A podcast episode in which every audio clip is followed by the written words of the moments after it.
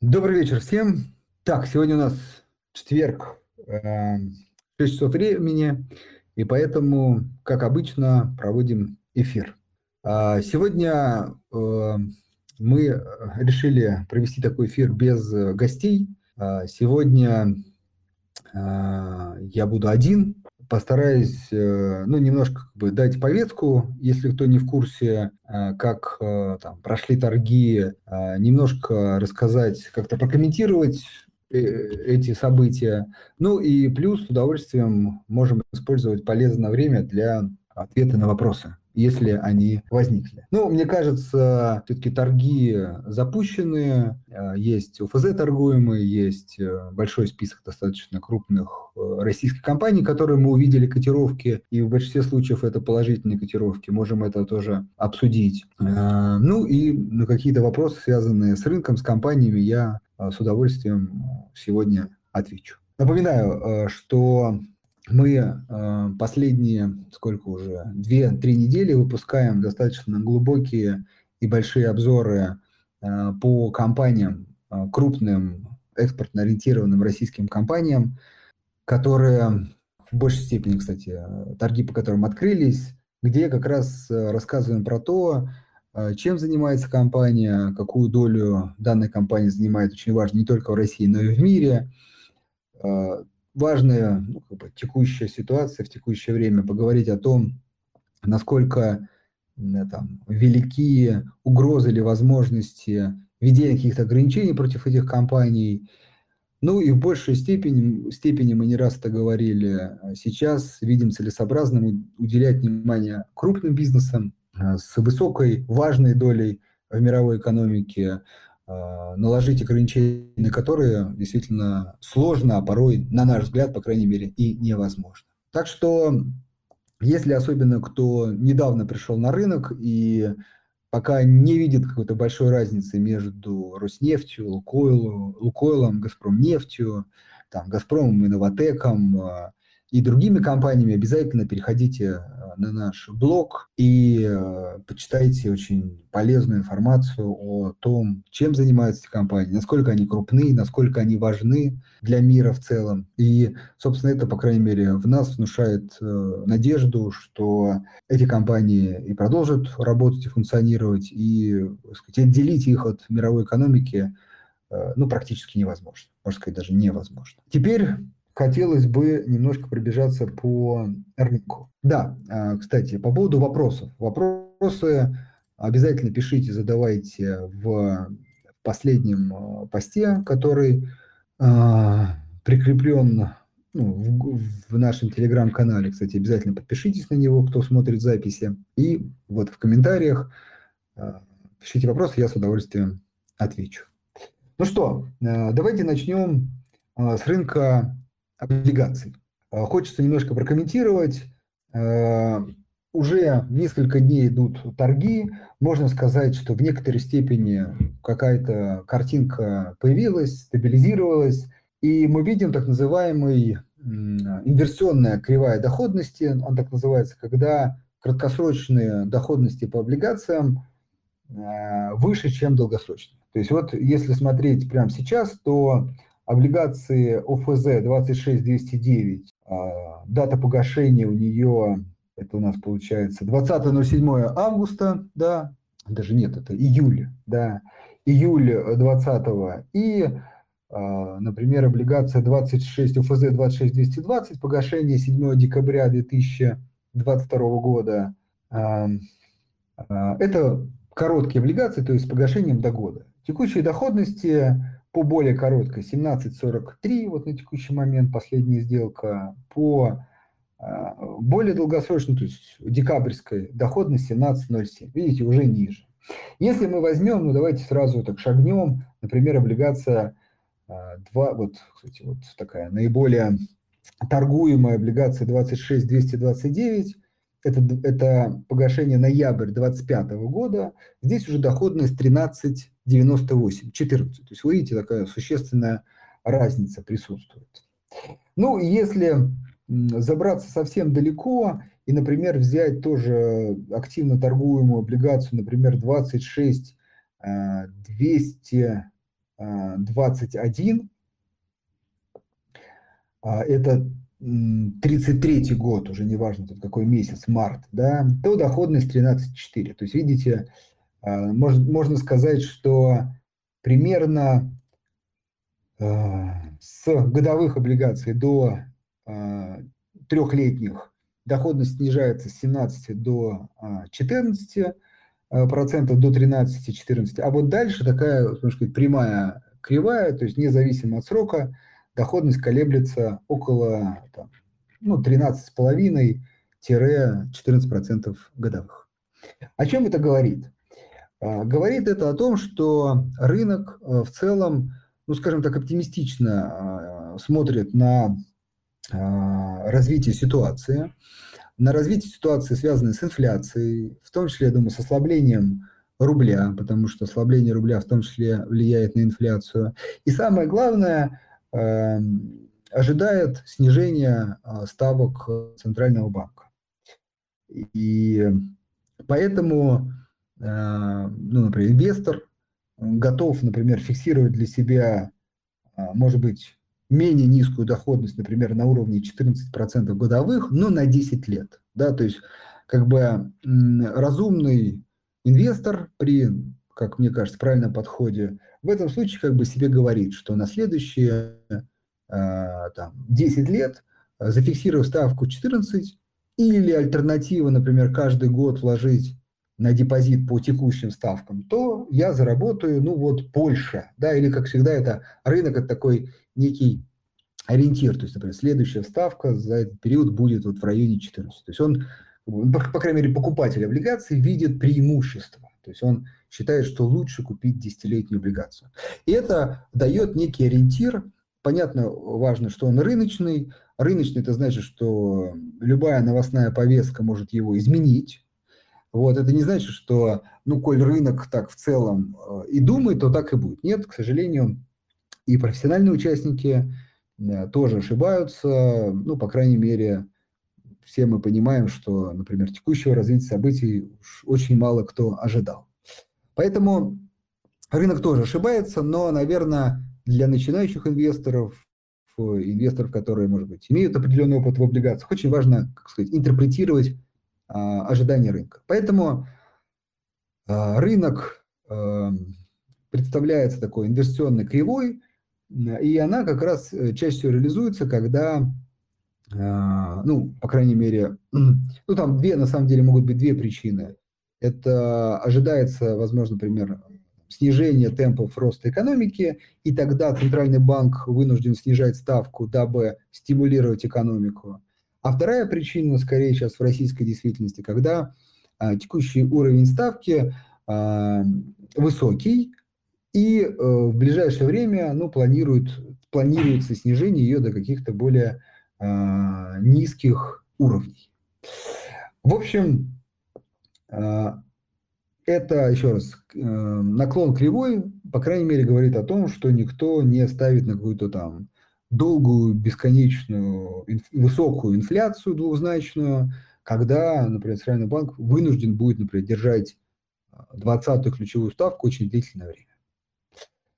Э, безусловно, время покажет, э, но рынок пока ориентируется на это. И еще такая очень важная вещь, что даже доходность э, годовых облигаций, она, видите, меньше 20% ключевой ставки. Это как раз говорит о том, что в некой степени рынок ожидает а, такого сниж... ну, какого-то существенного действительно снижения ставки на горизонте год. Да, то есть, э, ну, может быть, к уровням этим 17 годовых или даже ниже, а, опять же, на горизонте год. Поэтому инвестор сейчас готов фиксировать а, эти ставки, например, а не там, использовать, например, какими-то альтернативными вложениями, например, для физи- физических лиц это депозиты, Например, для крупных компаний это мог, быть рынок репо, да, размещение денег, которые торгуются там э, по более высоким ставкам. В общем, и по краткосрочным, и по долгосрочным, и среднесрочным ставкам рынок ожидает снижения э, ключевой ставки.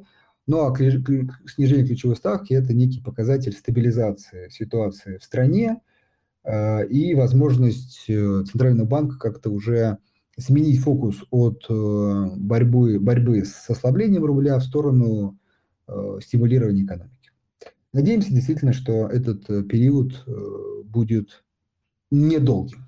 При этом очень важно, наверное, понимать, что по аналогии с 2014 годом, скорее всего, от пика снижение ставки может быть более агрессивное, а по мере э, приближения ее там, к однозначным цифрам, как бы период, так сказать, растянется. Да, ну, опять же, историю, можно посмотреть динамику изменения ставок после 2014-2015 года. Кажется, пока очень схожая аналогия, некий пик э, кризиса, пик э, волатильности, ну и дальнейшая некая стабилизация. Это то, что нам показывает э, рынок УФЗ. Я думаю, что если откроется рынок корпоратов, он будет плюс-минус таким же, но, безусловно, у каждого эмитента будет чуть большая доходность на том же сроке, что и УФЗ, за счет некой премии за риск. Понятно, что эмитенты с э, менее качественным балансом будут иметь эту премию гораздо выше, особенно э, в текущий момент. Ну, то, что торги запущены, они идут, и действительно уже сам по себе тоже положительный момент. Теперь э, хотелось бы по порядку да, сказать про валюту. Ну, э, я говорил о том, что у меня были ожидания э, по поводу того, что рубль, ну, мы вот тут обсуждали в течение месяца, э, даже я все-таки там брал и больше период, может опуститься ниже 100 рублей. Видите, случилось чуть быстрее. Волатильность действительно высокая. А, давайте поговорим, может быть, об этих факторах. А, еще раз а, расскажу о логике, которая предшествовала этому прогнозу. Логика следующая. В том, что мы видим все более высокие цены на нефть, газ, металлы, сельское хозяйство, удобрения. Это активы, это товары, вернее, которые мы э, экспортируем в России. Соответственно, за это мы получаем э, валютную выручку, чаще всего это доллар США, который ну, приходит в страну. Безусловно, в момент какого-то кризисных явлений э, со стороны населения, со стороны э, компаний существенно вырастает спрос на эту валюту. И мы видим, ну вот мы видели, да, такой вот всплеск роста стоимости, ну, падения национальной валюты, когда мы понимаем, что э, приток валюты хоть и увеличился за счет роста цен, но не так сильно, как в первые несколько дней э, спрос со стороны населения. То есть поймите, что при конвертации там, депозитов в долларах это огромные суммы разового спроса на рынке. Вот. А вот увеличение притока иностранной валюты – это все-таки более постепенное воздействие. В результате мы вот, ну, видели вот этот вот эм, высокий курс доллара к рублю и потом некое снижение. Э, соответственно, Центральный банк еще ввел дополнительную комиссию за покупку валюты, что, на наш взгляд, абсолютно правильное решение, пусть, может быть, и болезненно для э, некоторых людей, которые хотели бы купить валюту, но зато это стабилизирует курс, э, снижает эту некую панику, способствует какому-то остыванию этих панических настроений. Ну и в, итоге, по крайней мере, мне кажется, сейчас уже можно а, купить даже с учетом этой комиссии а, валюту дешевле, нежели на пике в панике. Поэтому, наверное, кто этого не сделал благодаря этой комиссии, от этого явно не потеряли, а даже приобрели. В результате, в общем, всех этих действий в какой-то момент все-таки валюта а, притекает в страну, спрос на нее стабилизируется или возвращается к каким-то докризисным уровням, и в итоге мы видим некий а, избыток. Ну, очень важно, тут аккуратно надо говорить, никогда избытка и недостатка не бывает, потому что рыночный курс, он а, на то и рыночный, что отражает как бы баланс между спросом и предложением. Но сама его динамика говорит о том, насколько сейчас, как сказать, больше превышает, вернее, желание купить, нежели продать. Так вот, снижение э, курса национальной валюты говорит о том, что этот ажиотажный спрос уходит, а продавцы валюты в виде, кстати, еще одно важный факт отметить, это принятие такого закона о необходимости продажи 80% валютной выручки тоже способствовал вот, некой стабилизации курса национальной валюты. Так вот, эта валюта прибывает, спрос немножко снижается, и мы видим то, что видим. Тут надо быть, конечно, осторожными с, прогнозом, потому, с прогнозами, потому что, а, к сожалению, наверное, острая так сказать, фаза а, там, текущих событий еще не пройдена, и все может быть. Но, в общем, вот эта история про приток валюты никуда не девается, это вполне может способствовать дальнейшему укреплению рубля. Тут, правда, надо справедливости ради сказать, что Россия опять же, сильно ограничила и импорт, а, который как раз, на который требуется в том числе валюта. И, наверное, в какой-то момент все-таки эту историю нужно будет как бы ну, ослабевать, давать возможность э, импортировать, платить товары, снижать, наверное, все-таки, я думаю, вот эту пошлину, ну, комиссию за покупку валюты. И это в некой степени все-таки может а, подтолкнуть опять э, к повышенному спросу на валюту. Но если это будет происходить плавно и без э, каких-то негативного новостного фона, то вполне может быть, а, рубль может и достигнуть каких-то более, ну если по графику смотреть, низких уровней, а если по стоимости, то более высоких уровней. Это что происходит на валютном э, курсе. Ну, вернее, вы, я думаю, и так знаете, что происходит. Некие мои э, комментарии по этому поводу. Теперь, э, что касается торгов. А, ну, к сожалению, у нас голосовой эфир, но я всем рекомендую по возможности в Яндексе найти график стоимости нефти в рублях. Можете и поискать, может быть, газа и других металлов. И вы увидите такой действительно очень а, высокий уровень с учетом того, что и сами цены в долларах выросли на мировых рынках, ну и курс национальной валюты снизился к доллару. И мы в итоге получаем очень высокие цены в рублях.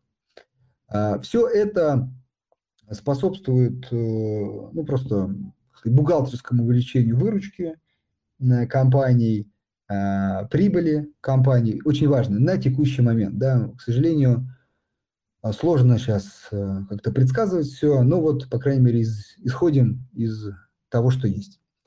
Это все способствует увеличению доходов э, российских компаний. Да, многие из них отказываются от дивидендов, хотя, на мой взгляд, вполне могли бы их платить. Но тут понятная история.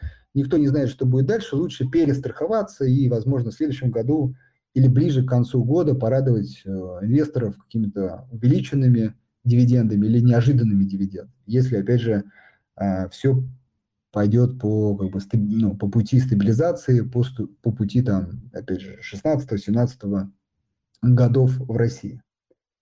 А, вот. И а, вот, на мой взгляд, именно это и способствовало тому, что стоимость акций большинства компаний открылись в плюс. Ну, вот э, фиксирую немножко пробежаться, да, кто, может быть, не смотрел за закрытием рынка, «Газпром» вырос на 13,4%. А, у тут сейчас буквально секундочку хочу добавить. Подготовился, но не все а, бумаги вывел. Да. Так, «Газпром» на 13,4%, ГМК «Норникель», я сейчас иду по обороту, Э, на 10%. Сбербанк, кстати, вырос на 4%, не сильно, но действительно, давайте пару слов скажу про Сбербанк.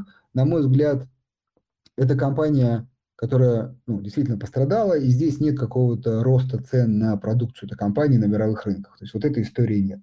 Скорее, история Сбербанка – это история или ставка на более такое среднесрочное или даже долгосрочное восстановление деятельности компании, как она сможет адаптироваться к санкциям, к текущему кризису, на мой взгляд, сможет. Э, но в случае вот этих положительных развитий событий, роста в этой бумаге, мы увидим ну, как бы немножко с отстрочкой, да, немножко с отстрочкой. Здесь не столь очевидная история. Хотя опять же, не считаем индивидуальной стоимостной рекомендацией, мне кажется, вот эту возможность вполне можно использовать для инвесторов, которые действительно сейчас готовы инвестировать в этой сложной неопределенной ситуации и готовы увидеть как бы доход как бы не сразу. Вот, наверное, Сбербанк, Сбербанк Прев э, – это акции очень подходящие для такой стратегии. Если все-таки хочется увидеть вот как бы здесь сейчас, то есть, по крайней мере, ставка на быстрый рост, то это те компании, которые не раз мы называли, это крупные э, экспортно-ориентированные компании, э, крупные экспортно-ориентированные российские компании. И «Газпром», вот, э, «Норникель». Кстати, хочется тоже сказать, вот если «Газпром» все-таки продемонстрировал, ну, скажем так, существенное снижение относительно пика, то «Норникель», «Лукол», ну, так, если смотреть на очень долгосрочный график, то кажется, что и не там упал, конечно, но и не сильно. Опять же, причиной этому является высокие стоим... высокая стоимость нефти и в долларах, и тем более в рублях. А, далее, э, у Роснефти более существенное падение, на мой взгляд, в первую очередь связано с неким риском э, продажи акций со стороны BP, э, со стороны крупного акционера – Э, доля очень высокая относительно рынка, и ну, одной из причин, на мой взгляд, существенного падения является такой возможный, очень важный навес в виде продажи акций.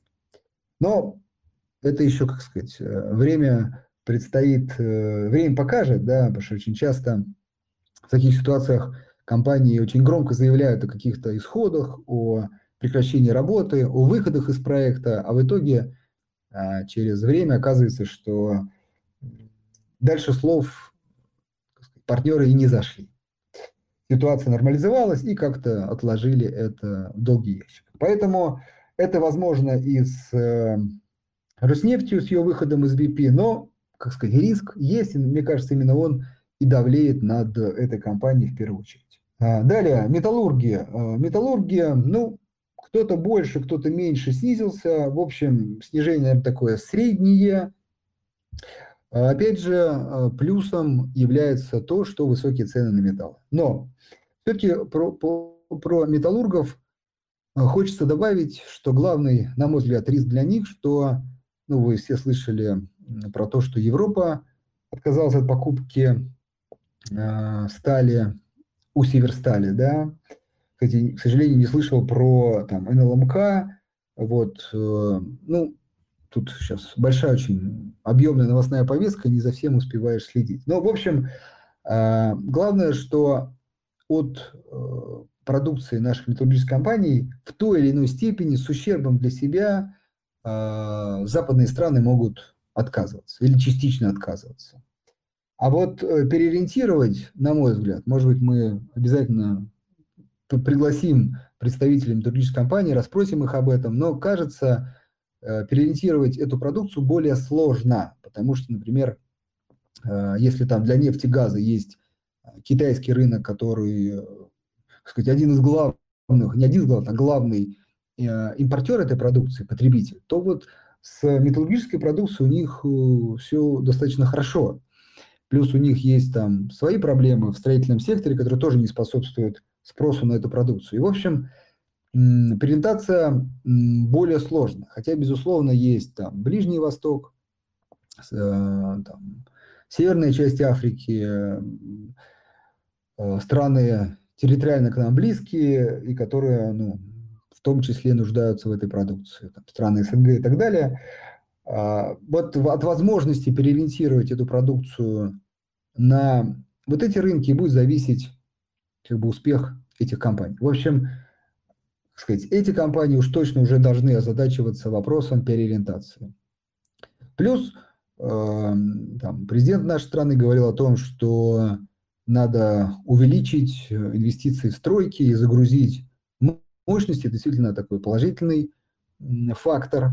Хотя, с другой стороны, есть фактор и ограничения стоимости стали на внутреннем рынке. Тоже э, схема прорабатывается, но все это говорит, что как раз вот металлургия находится в той стадии, когда нужно перестраивать как-то бизнес-модели и, в общем, воздействие там, текущих событий на них произвело там, воздействие, опять же. Поэтому э, здесь как бы очень много будет зависеть от возможности компаний найти рынки сбыта за пределами России в том числе. Ну и опять же от стимулирующих мер, мер со стороны России внутри.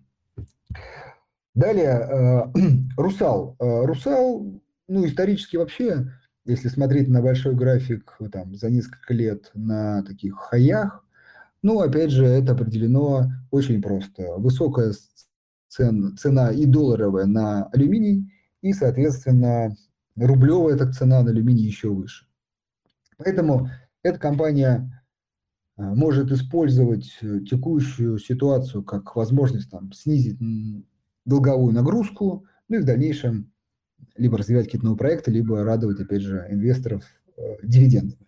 Хотя наверное, не надо снимать со счетов вот этот фактор, который можно ко всем компаниям отнести, некое ограничение стоимости цен на продукцию этой компании внутри страны. Это понятное, э, объективное, логичное, логичное решение. Я думаю, многие компании к нему относятся с пониманием.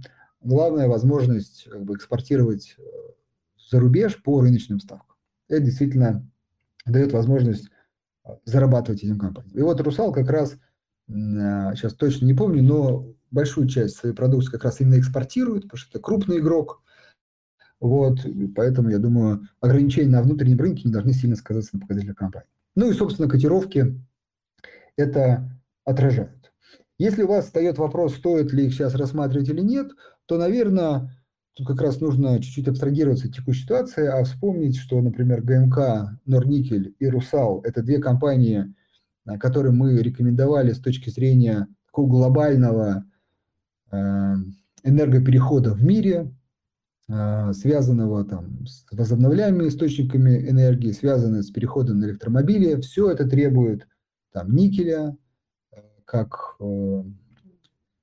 ресурса для батарей, Э, ну и алюминия как ресурса для там, строительства этих всех мощностей, а, ну, особенно в возобновляемых источниках, там, ветряной электроэнергии, да и в солнечной, там очень много используется алюминия в том числе. Так, еще одну компанию, которую мы выделяли, и э, вот она нам тоже кажется очень интересной э, по текущим ценам. Это компания Алдроса, которая сегодня продемонстрировала рост на 12,5%, 12,3%. Но здесь, э, скажем, от исторических цен действительно наблюдается такое более существенное снижение. Поэтому это та компания, которая, на наш взгляд, сложно как сказать, вычеркнуть из мировой экономики – а продукция этой компании пользуется спросом. Легко, кстати, на мой взгляд, а, может быть переориентирована на разные, на другие рынки. А, поэтому эту компанию, на, на наш взгляд, тоже стоит рассмотреть в ставке именно на быстрое восстановление. Но еще раз, э, хочется об этом сказать, что инвестирование там в «Газпром», «Лукойл», там, «Роснефть», «ГМК», Алроса, вот эти компании, да, Русал, а сейчас это все-таки ставка на то, что острую фазу кризиса мы прошли. Но, к сожалению, я думаю, все мы понимаем, что а, как бы, обострение ситуации не закончено, а, и новостная повестка может быть там, как положительной, так и отрицательной, и, и как следствие стоимость акций может быть очень волатильной. Поэтому для людей, как сказать, которые испытывают излишний, наверное, оптимизм, сейчас все-таки хотелось бы э, сказать вам, что поймите, коррекция может и усилиться в случае каких-то новых ограничений. То есть, как сказать, если ваш вопрос там, я буду сейчас отвечать, может ли быть ниже? Может. Для людей, которые, может быть, излишне оптимист, о, пессимистичны, да, э, я, наверное, могу порекомендовать, что все-таки как бы, но при этом вы готовы какую-то часть инвестировать. Все-таки какую-то часть а, инвестировать, потому что а, исторически а, цены выглядят очень привлекательно. То есть, может быть, будет и ниже, но на горизонте, например, там 2-3 и более лет, действительно эти цены кажутся вполне привлекательными. Так, э, Новотек. Э, вот про Новотек э, такое, наверное, скажу плюс-минус, поясню. С одной стороны, компания очень динамично развивается, но с другой стороны, она исторически не была дешевой. И компания также зависит от развития, от технологий. Время покажет, как компания будет решать этот вопрос. Поэтому э, текущий уровень цен скорее э, говорит, ну, вернее, скорее может быть рассматриваться инвесторами, которые э, оптимистично смотрят на перспективы компании, на строительство новых э, мощностей по сжижению газа э, и, соответственно, его транспортировки. Вот, ну, если так на эту компанию смотреть, то текущие цены также привлекательны. Если все-таки есть сомнения по этому поводу, то, наверное, э, текущий уровень цен, э, ну, не низок точно. Наверное, можно даже сказать, в некой степени справедлив. Так, ну, может быть, еще хочу последнее, что добавить, а дальше, если только в вопросах будет, это, наверное, Фосагра. Мы обсуждали, и, по крайней мере, я смотрел на эту компанию, там, как бы возможность ее покупки при коррекции, однако компания не скорректировалась, а даже выросла. Но опять же, виной или не виной, как этому способствовал рост цен на продукцию этой компании на мировых рынках. Это действительно, а, видите, привело к тому, что цены даже выросли. Поэтому здесь отдельная история, сейчас не будем об этом говорить, уже надо рассуждать, насколько текущие цены на продукцию компании на долгий период, или это какое-то там временное явление, связанное с какими-то ограничениями, и тогда там, текущие цены кажутся, ну, скажем так, не низкими э, точно. Хорошо, э, пробежался по основным компаниям. Наверное, резюмируя, хочу сказать, что э, действительно здорово, что рынок открылся. Э, как мы и говорили, все-таки сдержанный пока оптимизм э, побеждает, цены продемонстрировали рост. Ну, а дальше будем смотреть я думаю, все-таки именно новостная повестка в первую очередь будет определять среднесрочный уровень цен. Так, наверное, еще может быть последнее, вот я сейчас обратил внимание, хочется сказать про московскую биржу.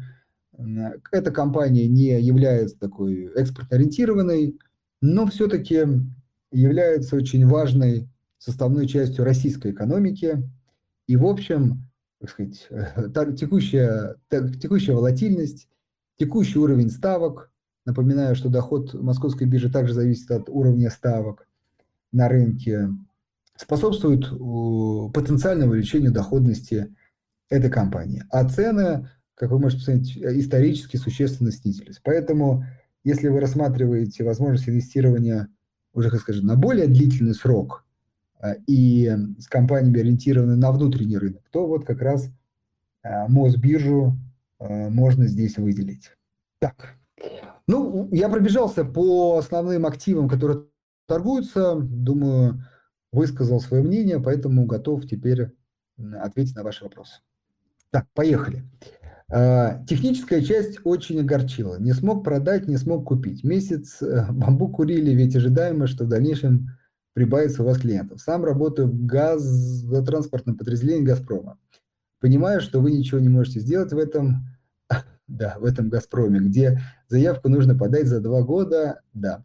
А, смотрите, ну, тут, наверное, Димы сегодня нет, он бы, я думаю, более точно прокомментировал, но, э, коллеги, э, надо понимать, что там открытие торгов, особенно в такое, как сказать, ожидаемое время, это всегда такой существенный наплыв клиентов. И э, мы действительно, так сказать, мониторили рынок и Ладно, не будем, так сказать, там, в этот диалог вспоминать коллег, но у многих были похожие проблемы. Поэтому, наверное, да, там, могу принести какое-то извинение, связанное с этим, но иногда так сказать, есть физические законы, да, которые тоже немножко нас ограничивают. Идем дальше.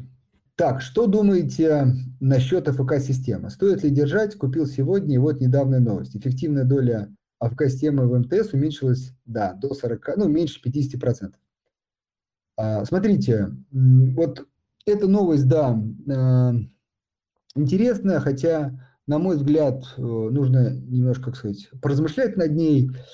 Но если так мысли вслух, то кажется, что потеря доли меньше 50% не значит, что АПК-система не сможет там принимать э, решения. То есть неизвестно, кто владеет одним процентом дополнительно, и, э, может быть, он, как сказать, его взгляд на развитие и принятие решения в МТС будет схожи. Вот. Плюс это в любом случае остается главный акционер, который, думаю, в любом случае будет влиять на повестку. А, с чем это связано? Вроде доля не сильно сократилась, пока непонятно. В общем, это тот фактор, который, как я люблю говорить, пока не плюс, не минус, просто новость, которую еще со временем можно будет как-то интерпретировать. А теперь, что касаемо АФК-системы в целом. Тут мне кажется, что в первую очередь проблема этой компании – это относительно высокая закредитованность, и текущие ставки, мы сами понимаем, э, ну, не, не на низком, я бы сказал, высоком уровне.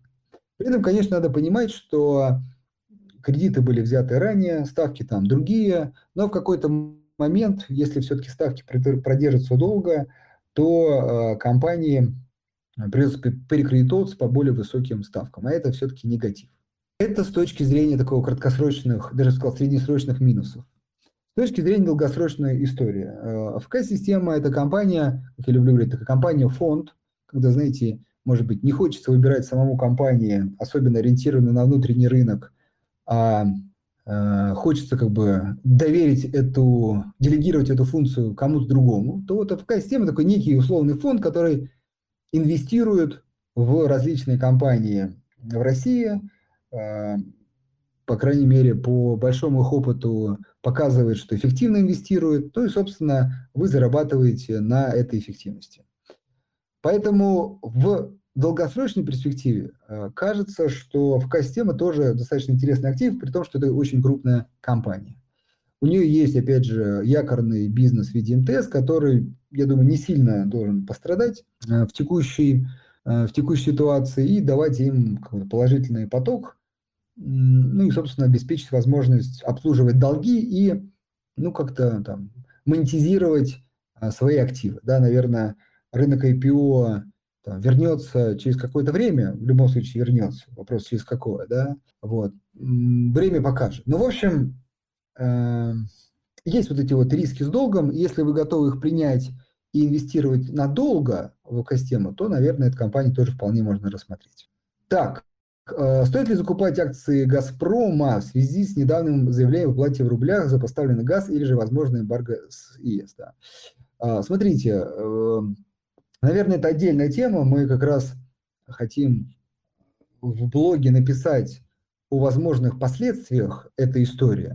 Но сразу говорю, новость очень громкая, э, многие СМИ там по-своему интерпретировали, но, кстати, это, безусловно, положительная новость для рубля, тут очень важно, а, но ее тоже не надо переоценивать. Очень важно понять, что вот в этой конструкции, в новой, э, раньше ходили, как сказать, услов, в условный обменник, там, в банк или на биржу, а наши экспортно-ориентированные компании, то есть покупая, получая валюту, ну, им нужно большую часть конвертировать в рубли, чтобы платить зарплату, налоги, с поставщиками, подрядчиками рассчитываться внутри страны.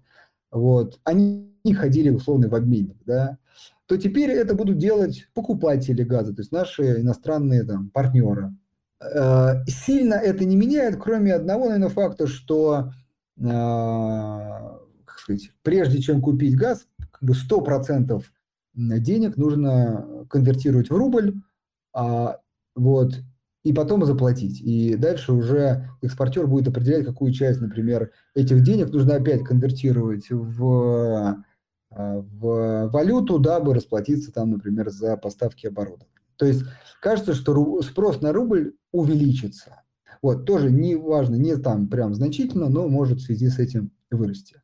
Вот, э, э, может ли это быть поводом от отказа о поставке газа? Ну, мы не раз на эту говорили, ну, конечно, нет. Еще раз, э, на наш взгляд, это, ну, исключительно может обсуждаться только в новостной повестке.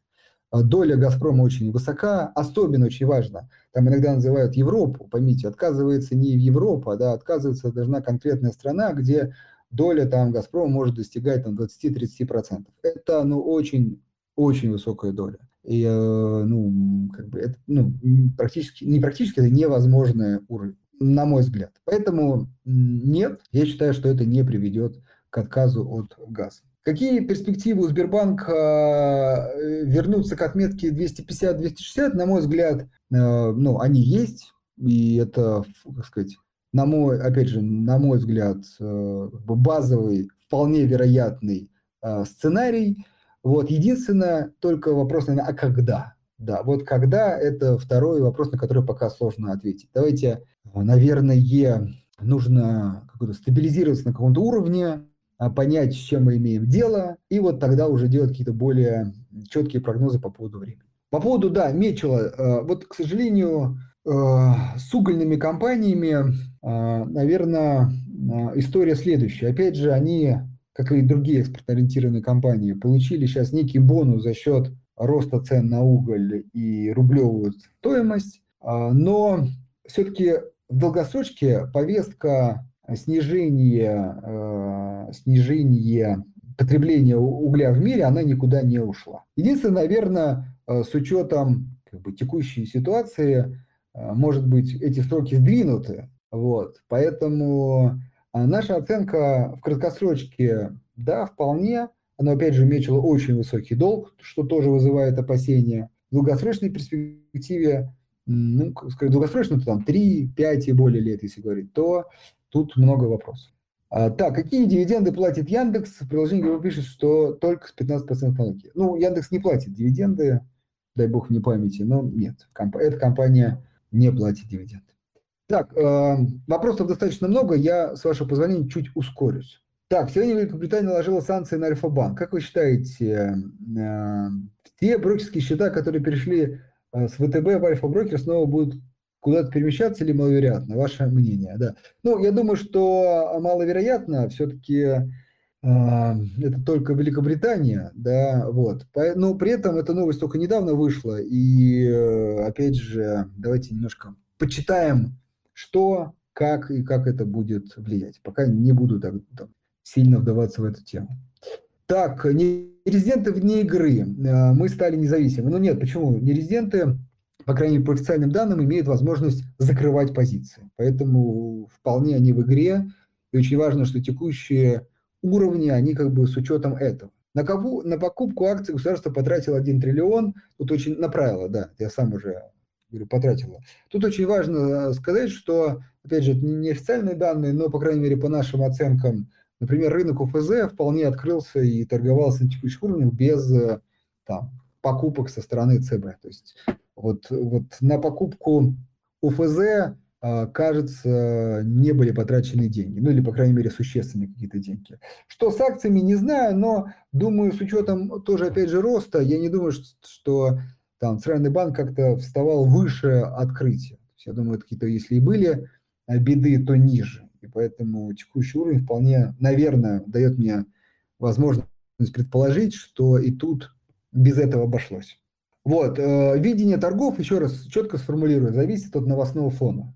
Поймите, э, невозможно предсказывать, да, то есть это сейчас не экономические, к сожалению, вещи, а скорее там политические, поэтому от этого полностью зависят текущие, текущие перспективы торгов. Так, как может отразиться на акциях и бизнесе новость, что Норникель согласился фиксировать цены на металлы в России отвязать их от лондонских, да. Смотрите, э, это в некой степени ограничивает доходы российской компании, но, как я сказал, в текущий момент это разумно, логично, правильно, вот, но при этом э, дает возможность компаниям продавать на международных рынках по э, ценам э, возросшим. Поэтому одно вполне компенсирует другое. Михаил, тут, да, комментарий пропущу, с вашего позволения, без вопроса. По американским акциям Отдельно поговорим, большая тема, там э, действительно растущая инфляция, а, и ФРС, и Европейскому центральному банку предстоит что с этим делать, и кажется, что повышение ставок э, придется производить более быстрыми темпами, и это может оказать какой-то негативный фактор. Но дилемма там следующая. Сейчас кратенько скажу. Нет времени сейчас как бы глубоко развивать, может быть, на следующем эфире. Дилемма следующая, что сама по себе инфляция способствует росту выручек, росту прибыли э, компаний. И вот чем дольше условно медлят, медлят центральные банки, тем больше могут еще заработать, э, увеличить выручку и прибыли компании. А как следствие и стоимость акций. Чем агрессивнее они вот здесь и сейчас начнут действовать, тем э, это может, как бы сказать, замедлить этот процесс. Так вот, пока, видите, мы, если вы обратили внимание, э, ставку ФРС поднял, а стоимость акций в среднем, ну, там, американской компании выросла, потому что подняли на 0,25, и в риторике ну, не было каких-то таких ястребиных заявлений о том, что будем резко повышать. А, и поэтому рынок даже как бы позитивно это отреагировал. Буквально вчера, кажется, все-таки появились уже такие нотки а, того, что ставку могут более быстро повышать, и рынок, видите, скорректировался. Поэтому, а, на мой взгляд, американским рынком, если в целом будет э, владеть ситуация, как бы чем быстрее повышаются ставки, тем скорее негативно а, для там, американских акций в целом. Но это при этом еще важно понять. Есть разные компании, разные отрасли, разные сферы, которые могут вполне противостоять и повышению ставок. А вот если ставку будет замедлять в целом, то вполне может рынок даже и показать какие-то новые уровни, там, преодолеть даже хаи исторически. Русал ответил, на мой взгляд, э, вполне интересная компания сейчас. Единственное, что нет вот этого, как сказать, даунсайда, то есть нет вот или там апсайда, неважно, а, как бы нет вот этой существенной коррекции, да, который, на которую, я думаю, многие инвесторы рассчитывают. Так, ваши предположения, как будут открывать рынок для нерезидентов? Ну, еще раз, э, не знаю, моя вроде официальная информация, что резиденты э, могут э, торговать. А впоследствии, если вы спросите, ну, я думаю, что, опять же, время, конечно, покажет, но вот эти основные вещи будут сняты в той или иной степени, и рынок просто придет в какое-то равновесие. А, скажите, пожалуйста, какие российские компании в настоящее время уже ориентированы на Китай? Ну, наверное, в первую очередь это частично, давайте, «Газпром» с, с силой Сибири, а, Роснефтью, долгосрочными контрактами с продажей нефти, нефти в Китай. А, ну, тут «Русал», ГМК, Норникель, я бы, наверное, сказал, не прямо на Китай, но в общем мир, потому что очень много покупателей, например, кто-то там производит батареи, которые собираются в Китае. То есть покупатель может быть не сам Китай, но продукция туда поставляется. Вот, туда же можно Алросу записать. Опять же, рынок э, широкий, в том числе растущее потребление в Китае повышает потребление и на продукцию этой компании. Надеемся, ну, как бы, Росагро, Черкизово, это две компании, которые могут как-то быть интегрированы в, в экспорт э, товаров в Китай, но скорее в перспективе. Так, э, ну, надеюсь, никого не пропустил ну, из, из очевидных вещей. Наши металлурги под санкциями, стоит ли рассматривать МК стали покупки, или на рынке есть компании получше.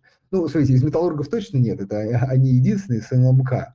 Единственное, вот еще раз, здесь не столь очевидная история в плане того, что куда компания будет переориентировать э, продукцию, вопрос. В том числе даже, поймите, вот часто ММК называют как лучший актив, потому что ориентация на Россию, но надо понимать, что никто не мешает Северстали также начать продавать все в России. Это будет давить в любом случае на наш рынок. Поэтому все зависит от возможности найти покупателя на некий излишек э, стали внутри страны. Так, когда иностранный ETF, не знаю, думаю, этот, это вопрос точно отложился на какое-то время. Ну, давайте как бы, ближе к теме, может быть, вернемся к нему. А, так, по поводу да, санкций Великобритании, еще раз, э, пока давайте официально все работает, никаких проблем нету. К сожалению, сейчас знаете, не готов комментировать, глубоко не погружался, там, какие новые ограничения вступили в силу.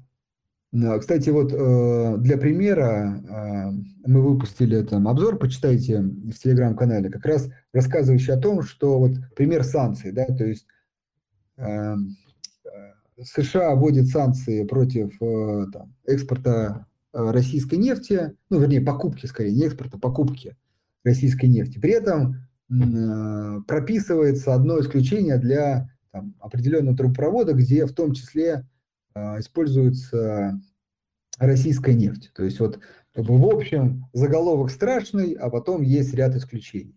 Так что такое бывает и в других э, ограничениях. Нужно сказать, повнимательнее их читать и потом как-то интерпретировать. Так. А, про Норникель сказал, как бы у этой компании в целом очень хорошие долгосрочные перспективы с точки зрения перехода мир на а, возобновляемые источники электроэнергии. Да, по поводу, да, по поводу отдельных стаканов э, есть такая тоже была информация, но давайте пока не буду там, как сказать, э, размышлять сильно эту тему, потому что не знаю. Да. А, на мой взгляд, если текущий уровень цен там стабилизируется и не, не будет каких-то там панических настроений и коррекций, то, собственно, мне кажется, и в отдельном стакане тоже может необходимость отпасть. Так, акции ВТБ стоили 0,25. При продаже появилась заявка, через 5 минут продали по 0,18. Не списали, продали по минимальной цене. Сейчас, извиняюсь. Так, извиняюсь, технический вопрос пропущу, иначе сейчас не успеем. Так, Светлана, по поводу что купить, ну, список компаний я озвучил, э, но очень важно, да, вы должны желательно почитайте в блоге про компанию и все-таки самостоятельно принять решение. На наш взгляд, все-таки это еще раз эксп, крупные экспортно ориентированные компании – Э, из того, что сейчас торгуется на, на московской бирже. А, да, по поводу акций Аэрофлоту. Ну, наверное, сложно назвать вторую такую компанию, которая пострадала наиболее сильно от э, санкций. Даже, мне кажется, наш финансовый сектор э, может, может, как сказать, э, глядя на эту компанию, еще находить какие-то плюсы в текущей ситуации. Действительно, сложная ситуация у компании, в общем, сложная ситуация с, с деятельностью. К сожалению, ничего не могу сказать. Наверное, будет зависеть от э, помощи со стороны государства, я думаю, точно будет оказана. Ну и дальше решение вопросов с, там, с использованием самолетов, ну или, по крайней мере, использование их для внутренних э, перелетов. В общем, действительно здесь э, тяжелая ситуация, но, а, наверное, и стоимость акций очень важно отражает эту ситуацию. Да? Тут нельзя сказать, что а, она очевидно будет там падать. Это одна из немногих акций, которая сегодня снизилась. Вот, поэтому ой, текущий уровень цен, кажется, вполне отражает эти проблемы. Ну, а дальше будет зависеть от развития ситуации. В общем, здесь, наверное, максимально сложная ситуация Э, сейчас для этой компании. Так, а почему корпораты запускают в последний момент? Не знаю, честно говоря. Мне кажется, просто потому, что а, наименее такой ликвидный, ликвид, ну, может быть, да, ликвидный рынок. То есть, э, в первую очередь, ну, ФЗ понятно, это крупные компании, главный для них рынок. А потом акции, тоже очень востребованы не только крупные компании, но и частными инвесторами. Вот, наверное, корпоративные облигации вот по востребованности может быть как раз на третьем месте. Вот, собственно, отсюда и эта логика. Так. Оплата нефти за рубли не прописана в контрактах. Как быть с тем, что западные страны могут просто отказаться менять валюту на рубли перед покупкой на с нефти? А, ну, смотрите, во-первых, э, если я правильно помню новость, она была только про газ, про нефть не было. Поэтому э, если все-таки вопрос, именно отвечать на ваш вопрос, то с нефтью это никак не связано. Так. Я извиняюсь, сейчас пауза, я просто читаю вопросы, потому что тут есть просто комментарии, времени немного, я их пропускаю, с вашего позволения. Так, очень сильно волнует ситуация с долларом. Видимо, передержал. Или не паниковать, и будет еще рост 100 плюс. А, ну, видите, я высказался аккуратненько по доллару. Давайте так, э, мой прогноз, если э, все-таки негативных новостей и там каких-то ограничений новых не будет, то я скорее ставлю ну, как бы на дальнейшее укрепление валюты. Вот. Если же все-таки будет какой-то негатив, вполне можем опять увидеть что-то вот 100 плюс. Поэтому однозначных ответов нет. тут, наверное, я бы, знаете, как посоветовал, в первую очередь определиться не просто, стоит ли там продавать доллары или нет, а в первую очередь, готовы ли вы покупать акции. И вот если вы акции готовы купить, то вполне можно там продать доллары по текущим ценам и переложиться в акции. Потому что, напоминаю, э, любая валюта, и в том числе и доллар, рубль, это не инвестиционный инструмент. Так, тут, тут тишина, надеюсь, не у всех была, а то я тут только сейчас до этого дошел. Вот. Так, по поводу нерезидентов э, высказался. Да, запись будет, вполне можно посмотреть. Послушать, извиняюсь. Так, кого из российских энергетиков э, вы бы рекомендовали? Ну, наверное, пока мы, ну, я, да, тут без рекомендаций, а, наверное, обозначу риски, да. Существенно увеличить цены на электроэнергию сейчас, кажется, не самое подходящее время, а вот э, затраты на там, оборудование, сырье, материалы могут вырасти. Соответственно, может быть какое-то время ну, давление на маржу этих компаний. Вот. Единственное, сейчас, насколько они снизились, может быть, ну да, тут зато есть, э, ну, по крайней мере, вот я сейчас Интеррау открыл, э, снижение, то есть, которое вполне может компенсировать эту историю. В общем, скорее тут без рекомендаций, ну, пока. Если сейчас смысл обратить внимание на ритейл? А, да, Магнит X5, ну X5 пока не торгуется, наверное, а, только с точки зрения более долгосрочного инвестирования. То есть ставка на все-таки э, рост цен, ну давайте будем реалистами, в любом случае а, каким-то будет. Понятно, что пока компании будут стараться сдерживать цены, но, например, на сроке 3-4 года в любом случае мы увидим рост выручки, а в дальнейшем, и я думаю, прибыль тоже как бы догонит эти темпы. Поэтому не здесь и сейчас, но с учетом, а, опять же, более дешевых цен, ну, вот коррекция, вполне эти компании можно рассмотреть. Это логика как некая с Мосбиржей, хотя с Мосбиржей все-таки более э, понятная, на наш взгляд, история. В общем, не в краткосрочке, а скорее в долгосрочке. Так, про Аэрофлот я сказал. А, как сохранить денежные средства, кроме акций? Но а, мы частично говорили об этом. Наверное, так знаете, как это, инструмент, инструмент а, более негативно настроенного инвестора – это золото. Вот сейчас государство отменило НДС и позволяет покупать, скажем, без лишних затрат этот актив. Вот, может быть, недвижимость, но там большой порог. Вот это скорее инструменты кроме да, акций, э, защиты. Может быть, облигации, да, вполне вы можете рассмотреть. Кстати, сейчас вот хорошая альтернатива.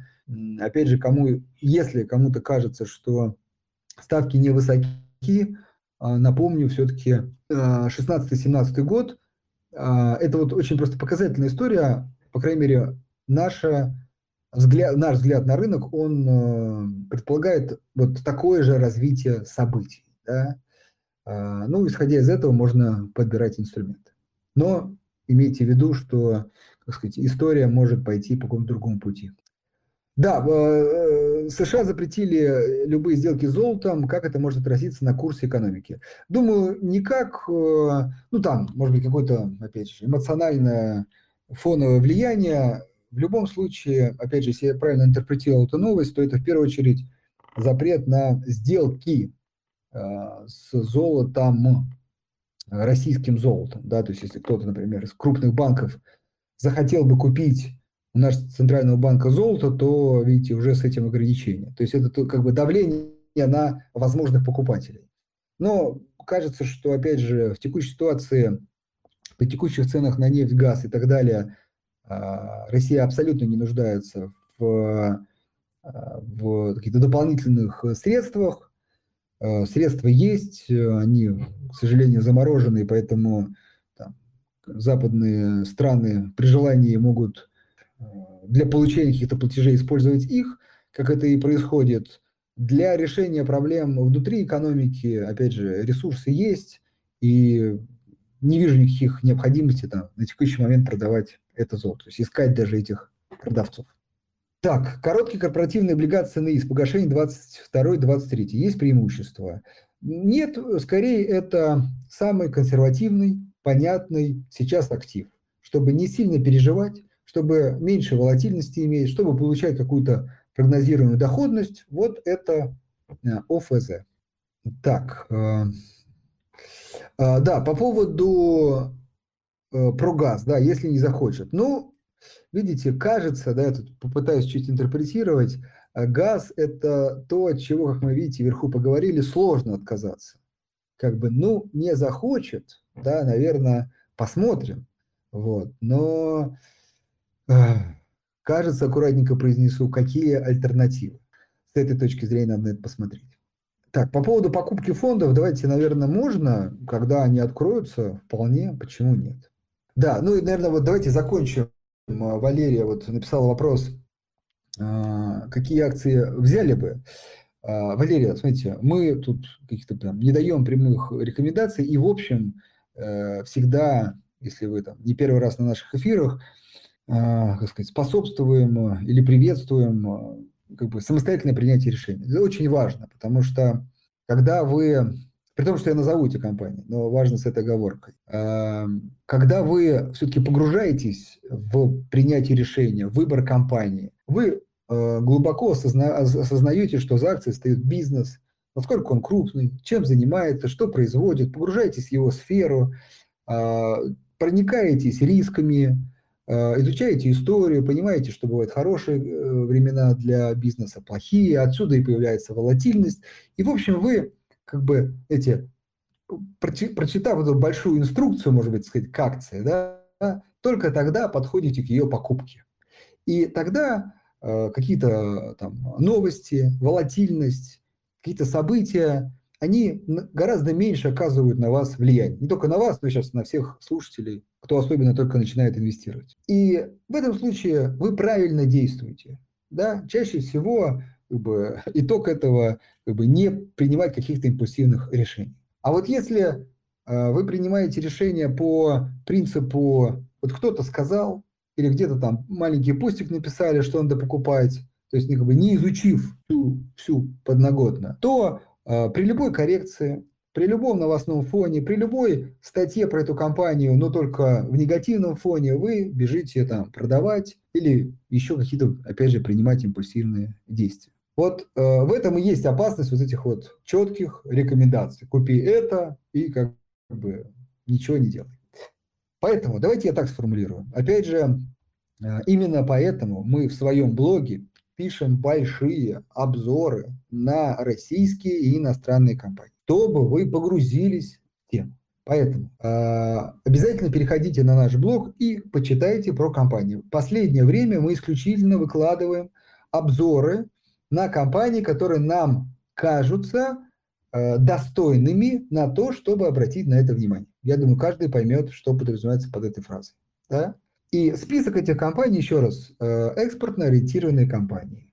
Э, Газпром, Новотек, Лукойл, Газпромнефть, Роснефть, важно, последовательность не значит значения, просто идут, так сказать, по отраслям. Дальше ГМК Норникель, Русал, Алроса. А, вот то, что кажется а, более очевидным. А, металлурги рассказал с определенными там, вопросами. Минеральные удобрения нету снижения цены, что, например, нас, по крайней мере, смущает по текущим ценам. Это, кстати, касается и золотодобывающих компаний. Дальше. Мосбиржа, опять же, из того, что открылось, вот, вот тот список компаний, которые можно посмотреть в текущий момент. Есть очень важно и сейчас, может быть, менее крупные компании, такие как, ну, не торгуем пока, а, ННТП, Global Trans, ну, там еще вопрос с э, ну, Русагра тоже, Яндекс, я думаю, можно какой-то момент дождаться их торговли. То есть есть еще один, там, кстати, Сигежа, посмотрим, по каким ценам будет открываться компания. Вот тот список компаний, э, из которых вполне можно собрать на текущий момент такой сильно диверсифицированный в портфель. И, кстати, очень важно по вполне интересным, так сказать, историческим ценам. Так, Последний вопрос тогда. Сегодня тренд на рост голубых фишек хранится в ближайшие дни. Еще раз, Михаил, если вот слово «в ближайшие дни» зависит, к сожалению, от новостного фона. Вот очень четко. Тут мы не можем а, никаких давать прогнозов. Долгосрочная перспектива, то есть вот компании, которые я называл, это все-таки инвестирование от года и готовность нести какую-то коррекцию в этих бумагах в случае как раз этого негативного фона. Но почему именно так мы можем говорить? Потому что Кризисов в мире было очень много и по разным причинам. Слава богу, большинство, не большинство, все, очень важно, все они э, заканчиваются. То есть негативный фон не может быть бесконечно. Кризисы заканчиваются. И э, компании восстанавливаются, показатели восстанавливаются, и все приходит э, в, в, как сказать, минимум на круги своя, а в большинстве случаев к новым уровням. Но э, человек, понимающий это сразу же понимает, что может быть вот до этого периода и какая-то более существенная коррекция. Человек, который готов к этому, должен рассматривать текущие уровни для покупки. Но опять же, изучив глубоко компанию. Если же вы, э, скажем так, сейчас не готовы нести риски снижения стоимости вашего капитала, вот какой-то краткосрочной перспективе, то, к сожалению, пока время, наверное, не самое лучшее для начала а, инвестирования. Возможно, вам в первую очередь стоит обратить внимание на облигации, на краткосрочные ОФЗ. А, на этом у меня все. Надеюсь, было полезно. Поговорили про все виды активов, некие сказать, планы обрисовали. Если остаются вопросы, напоминаю, что мы проводим свои эфиры каждый вторник, четверг, 8 часов времени. Подписывайтесь на наш канал. Выпускаем глубокие подробные обзоры, что можно почитать в блоге. И, в общем, кажется, снабжаем вас большим количеством полезной информации для принятия взвешенных инвестиционных решений. А вам спасибо за внимание и будем следить за э, дальнейшими э, торгами на рынке и будем ждать более широкого открытия инструментов. На этом у меня все. Вам спасибо.